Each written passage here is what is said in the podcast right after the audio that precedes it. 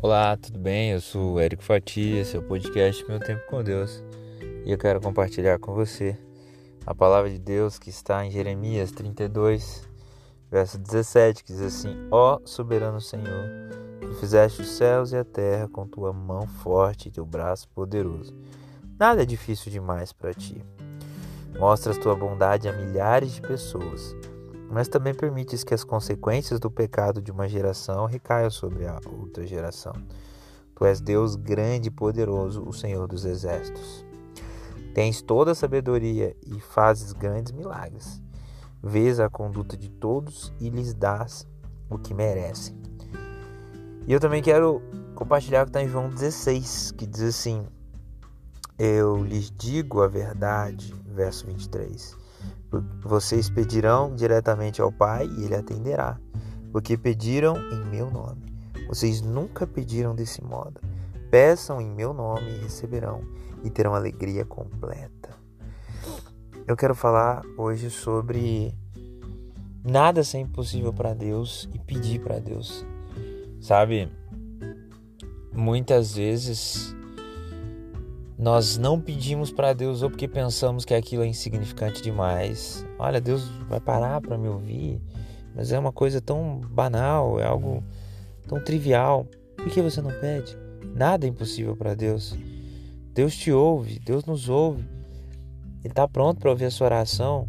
Pode ser que aquilo seja corriqueiro, pode ser que seja banal, mas se você está pedindo é porque é importante para você. Então peça. Muitas vezes a gente sai contando para as pessoas, mas já parou para pedir para Deus.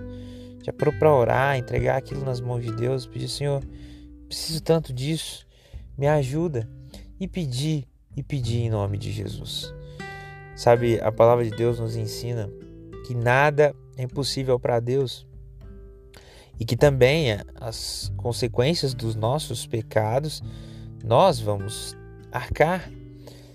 Muitas vezes as coisas não dão certo como o homem e a mulher querem por culpa deles e eles atribuem essa culpa a Deus, quando na verdade é consequência do pecado do homem.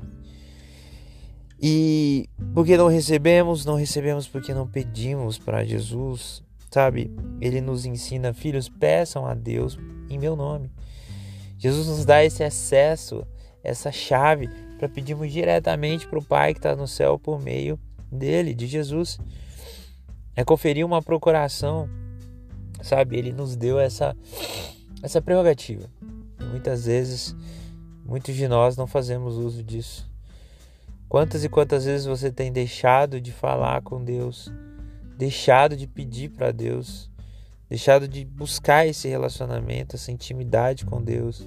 E eu aqui não estou falando de ir a um templo, mas eu estou falando sobre buscar a presença de Deus. Há uma outra versão que diz: Pedis e pedis maus para o próprio, seu próprio deleite, ao seu bel prazer. Quantas e quantas vezes nós estamos pedindo, não estamos pedindo, e quando pedimos, pedimos sem fé, e outras vezes pedimos e pedimos apenas para fazer bem a nós mesmos. Jesus nos ensina, filhos, peçam, peçam com interesse de alma, creiam que vão receber e peçam para fazer o bem. Sabe?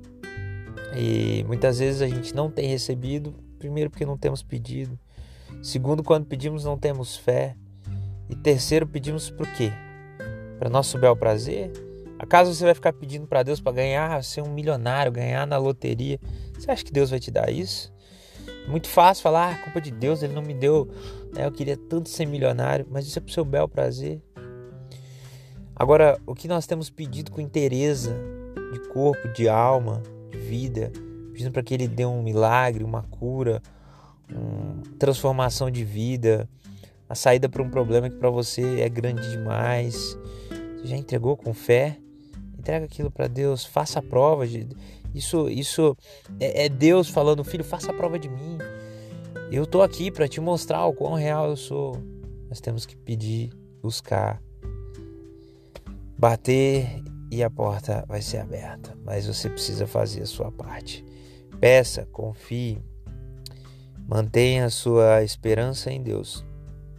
Eu tenho certeza que Ele te dará uma alegria completa. Que Deus te abençoe você possa ter um dia na presença de Deus.